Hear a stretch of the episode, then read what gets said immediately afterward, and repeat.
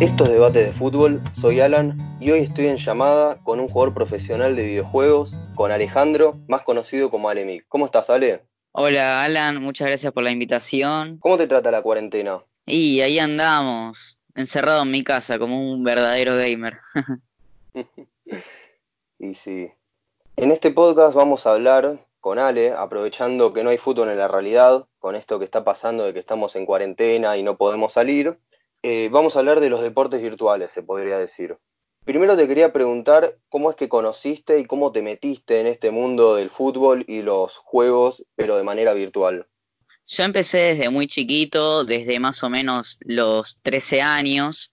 Ahí con un amigo estuvimos investigando porque él ya jugaba profesional y me veía a mí que era muy bueno. Y me dijo un día, che, vení, tengo un grupo de amigos y que estamos en una liga y la verdad es muy profesional y te quería ver ahí jugando a vos, porque la verdad pareces un buen profesional.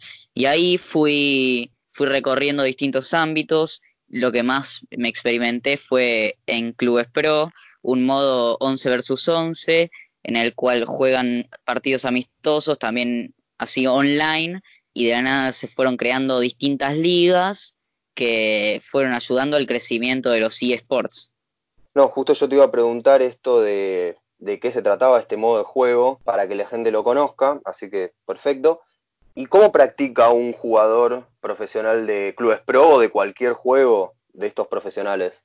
Y mira, en clubes pro tenemos una liga que es los martes y los jueves y los viernes hay una especie de relámpago que se le dice al relámpago al torneo, que es así, que tiene octavos, cuartos, semifinal, final, y es así rápido, de dos horas, eh, se organizan distintos equipos y van, van jugando distintos equipos hasta que llega un campeón. Es bastante carga horario, eh, los jugadores de profesionales tienen una carga bastante amplia, ya que todos los días, desde las 9 hasta las 12, hay como una especie de entrenamiento, como un, entrenamiento así profesional, pero de un fútbol, fútbol real, así en el juego, ya sea para entrenar a tu jugador y subirle las, las estadísticas, ya sea por, eh, por el global o simplemente para experiencia propia y poder seguir jugando mejor a la hora del partido y también eh, justamente para eso se entrena, ¿no? Claro, que vas mejorando las tácticas, cómo tener que moverte por ahí. Claro, esto como es jugadores de 11, es bastante difícil organizarse, ya que estás con 10 personas distintas tratando de agarrar una pelota y meter un gol. Es medio, medio raro porque son 22 personas en un mismo partido tratando de, organizarse y jugar lo mejor posible. Entonces es bastante, bastante jodido. ¿Practicás de manera individual vos, jugando por ahí un partido informal? Y también podés jugar para poder conocerte con los demás que vas a jugar eh, en el torneo. Relámpago, como vos decías. Exactamente. Al ser un club de 11 personas, vas creando amistades y, y demás que luego pasan a la vida real. Yo, por ejemplo, tuve bastantes compañeros y amigos así de manera virtual que llegó un momento que tuvimos que jugar un torneo presencial y los conocí a todos de, a todos ellos y fue un momento la verdad muy lindo, muy la, la experiencia del juego pasó a la vida real y la verdad estuvo muy bueno. Mira, y yo como espectador puedo ir a presenciar estos torneos presenciales que bueno, van ustedes a jugar, ¿no? Sí, hubo una competición en la cual yo participé que se llamó la Argentina Game Show, no sé si, si sabrás sobre el tema, es una convención de juegos en la cual hay bastantes torneos y ahí recrearon una cancha de fútbol 11 y había gradas tipo cancha real. Entonces se vivió una experiencia única, ya que iba la gente con bucelas, con un montón de cosas y se generó un lindo clima. Claro, está bueno. ¿Y al ganador le pagan o cómo es? ¿Qué, premio, qué premios hay? Mira, en la competencia esta que, que jugué yo, sí, le pagaron creo que 100 mil pesos al equipo de 11. Entonces se lo dividían después entre esos 11. Pero sí, hay distintas competiciones, ya sea de distintos juegos, Fortnite, también está FIFA, que hacen así torneos, ya sea presenciales o no, y que ganan plata, obviamente, por el rendimiento. Si vos no es solo participar, ya ganas plata, sino que tenés que tener unos buenos resultados, digamos. Ganan bastante plata para bastante plata. O sea, eso. Está bien, pero a eso iba a preguntarte, que un jugador profesional puede vivir de los videojuegos y de entrar en estos torneos para poder, bueno, les pagan plata de verdad, como estás diciendo, ¿pueden vivir de eso? Sí, la mayoría de personas que juegan profesionalmente viven de esto, ya que al ser mucha carga horaria en la que se tienen que entrenar, tiene que autoabastecerse de alguna forma.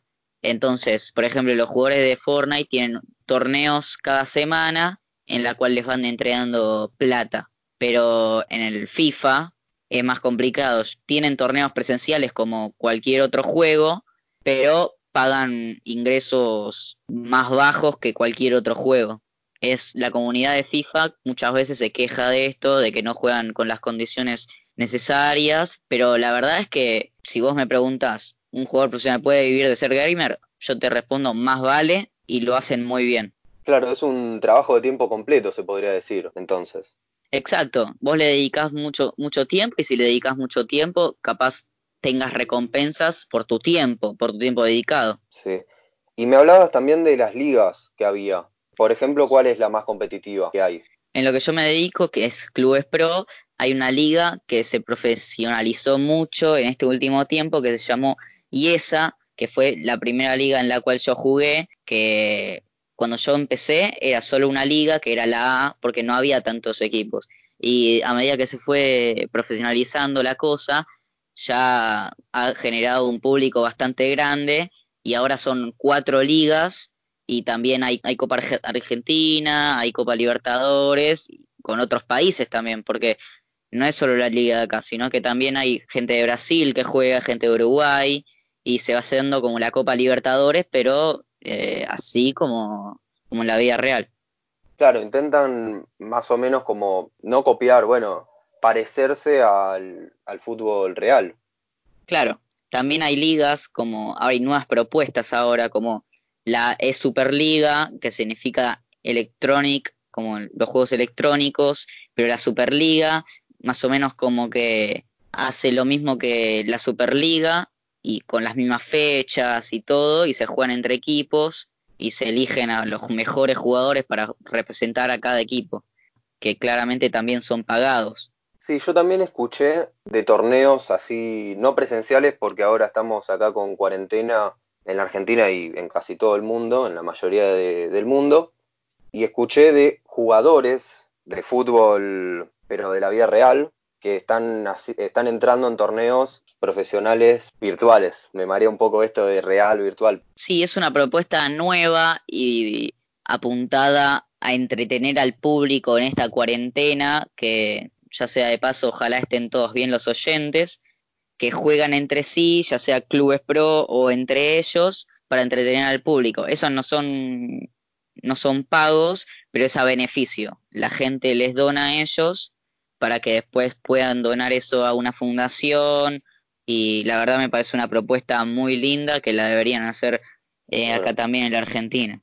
Ahora lo vi a, al DJ Mario, lo vi a DJ Mario haciendo este torneo con todos los jugadores profesionales de la primera liga de España y me pareció una propuesta, la verdad, excelente. Sí, el que ganó Asensio, jugó hoy. Exactamente. La final.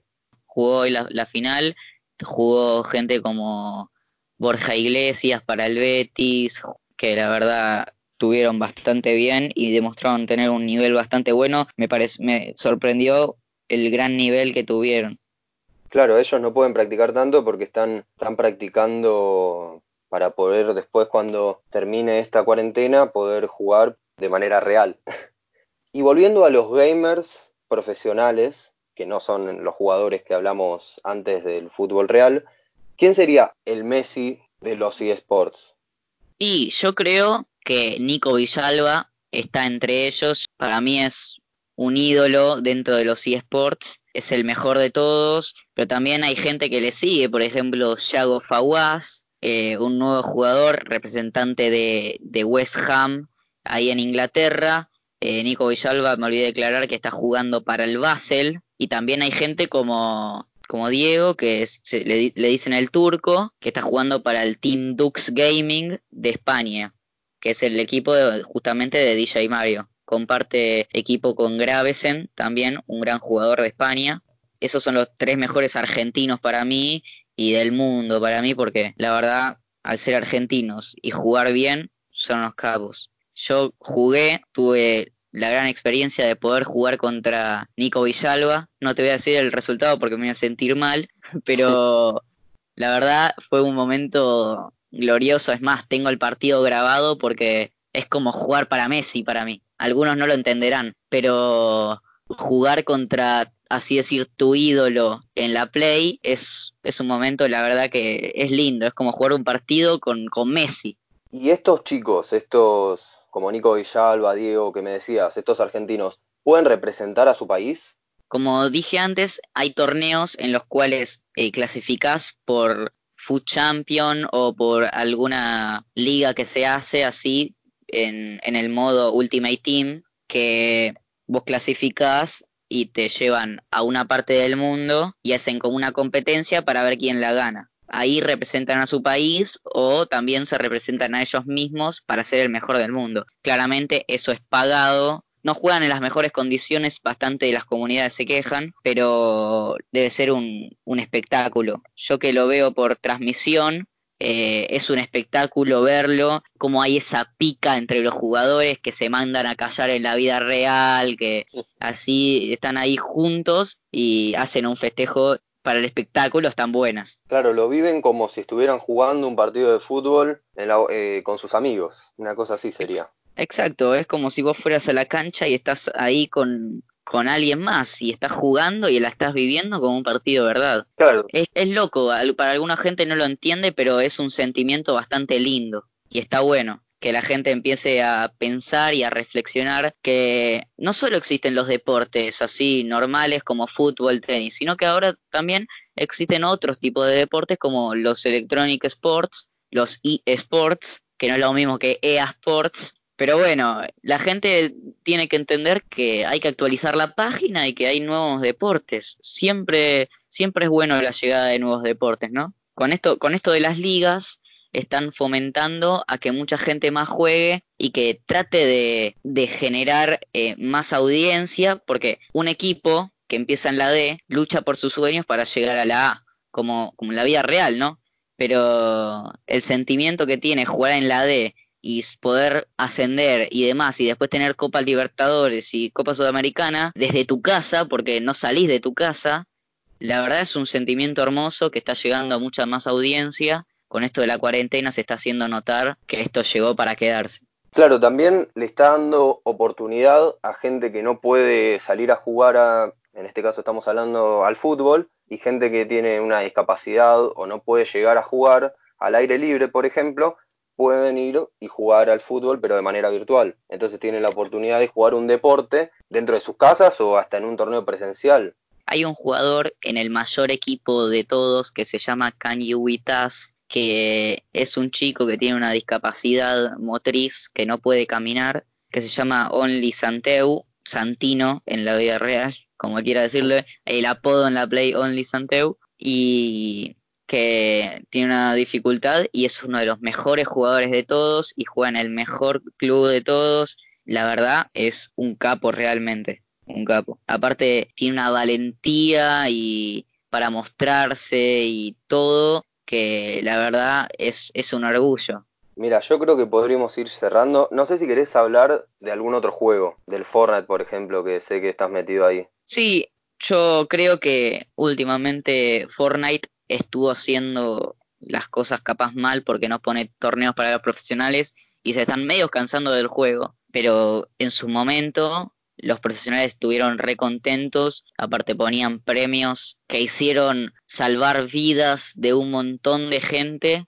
porque no solo la gente juega así nomás, sino que hay gente que le salvan la vida para siempre. Por ejemplo, hay un argentino que se estuvo hablando, que se llama Tiago Lap, que muchos lo conocerán como King, que ganó 900 mil dólares en un torneo de Estados Unidos, que viene de una familia humilde, normal, y jugando a los videojuegos salvó a él y a su familia de un montón y, y ahora está en las mayores ligas, jugando contra los mejores, siguiendo generando ingresos salvó su vida, la de su familia, y es muy bueno que los, que los juegos estén haciendo esto, tratando de salvar vidas, haciendo que los chicos eh, jueguen a lo que les gusta, justamente generando ingresos. Y nada, eso para mí es una oportunidad única la que tiene Fortnite con esto de, de la plata porque está haciendo que los chicos realmente se puedan dedicar a lo que les gusta y a lo que les apasiona. Y sí, la verdad tenés razón, porque además hay gente que por ahí pensará que es un jueguito,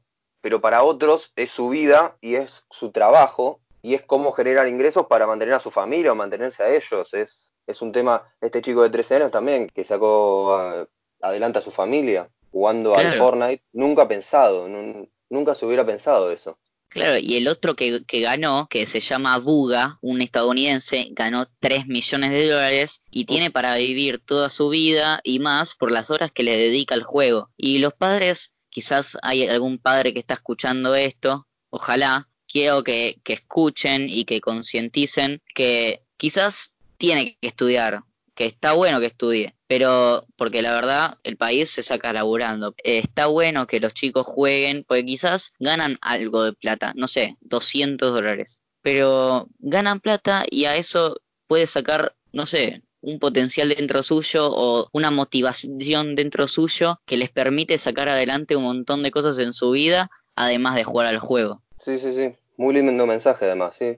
Bueno, y para finalizar, ¿qué te parece si nos contás una anécdota o una experiencia que hayas tenido en el ámbito pro? Como venía contando, yo fui a un presencial en la Argentina Game Show y todo lo bueno que tiene Clubes Pro y su, y su ámbito también tiene cosas malas, como todo en el mundo, ¿no? y estábamos jugando un partido bastante, justamente como dije antes, con clima caliente, clima tenso, porque se jugaba Brasil contra Argentina. Los de, la gente de Brasil vino hasta la Argentina para jugar el juego. Imagínate lo que fue eso. Entonces nosotros estábamos jugando tranquilos y de la nada metió un gol Argentina. Tribuna se volvió loca, tiró bucela, tiró todo. Se vino abajo el estadio, diría, dirían en el fútbol real, y de nada nos metieron un gol los brasileros. Y hay una opción en el FIFA que se, que se llama mandar a callar, que la verdad fue un momento bastante jodido. Y los argentinos sí que somos muy eufóricos, el delantero nuestro fue a prepotearle al otro diciéndole, eh, no mandes a callar, no mandes a callar, el brasilero que había metido el gol lo fue a enfrentar y le pegó una piña. Y esto generó un clima más que tenso y se empezaron a, a pelear y agarrar bien a las trompadas y tuvieron que separar y suspender casi el partido porque no se podía seguir así. Era un clima, un clima tenso, igual que, que en el fútbol, que obviamente repudiamos todo tipo de violencia. Yo soy de River y en los River Boca. Ahora por suerte cada, cada, partido se está haciendo una mención a la no, no a la violencia y quedó como anécdota, como, como bien te digo. Claro, saltaron la pantalla y se empezaron una pelea en la vida real. Exactamente, fue, fue una, una cosa divertida, como ya está, ya pasó, pero en el momento fue tenso, sí. No, es que moviliza a muchas personas. Ahí te das cuenta que vinieron desde Brasil para jugar un presencial en Argentina, como cuando cuando Brasil, la selección brasilera tiene que venir a jugar a, acá al Monumental y jugar por las eliminatorias, por ejemplo. Claro, es lo mismo, moviliza a muchas personas. Hay algunas personas que no lo consideran eh, deporte, pero con estas mínimas cosas te estás dando cuenta que los eSports están llegando y están movilizando a, demasiada gente y va a llegar un momento en el cual quizás el deporte se deja a un lado y se vea más un deporte a, los juegos electrónicos, ¿no? Vos que estás oyendo no consideras o qué sé yo, pero con estas cosas te estás dando cuenta que está bueno y que quizás alguien que sí lo considera juego electrónico eh, lo podés ofender diciendo que ah no se mueven de la casa o cosas así porque sí generan mucha más plata algunos que algunos jugadores de verdad sí che no sé cómo cerrar esto cómo darle un cierre porque se me está yendo como muy largo Estamos hace media hora. Pero sí, la verdad es un muy buen mensaje y creo que con eso nos podemos ir despidiendo. Espero que les haya gustado. Muchas gracias, Ale, por haber participado de esta entrevista. No, muchas gracias a vos por la invitación. La verdad me sentí muy cómodo y pude ampliarme bastante y espero que, que el mensaje que dejé les deje a algunos eh, una, una buena vibra y algo ojalá les haya quedado de todo lo que conté. Esperemos que sí. Y bueno, con eso nos despedimos. Esto fue Debates de Fútbol.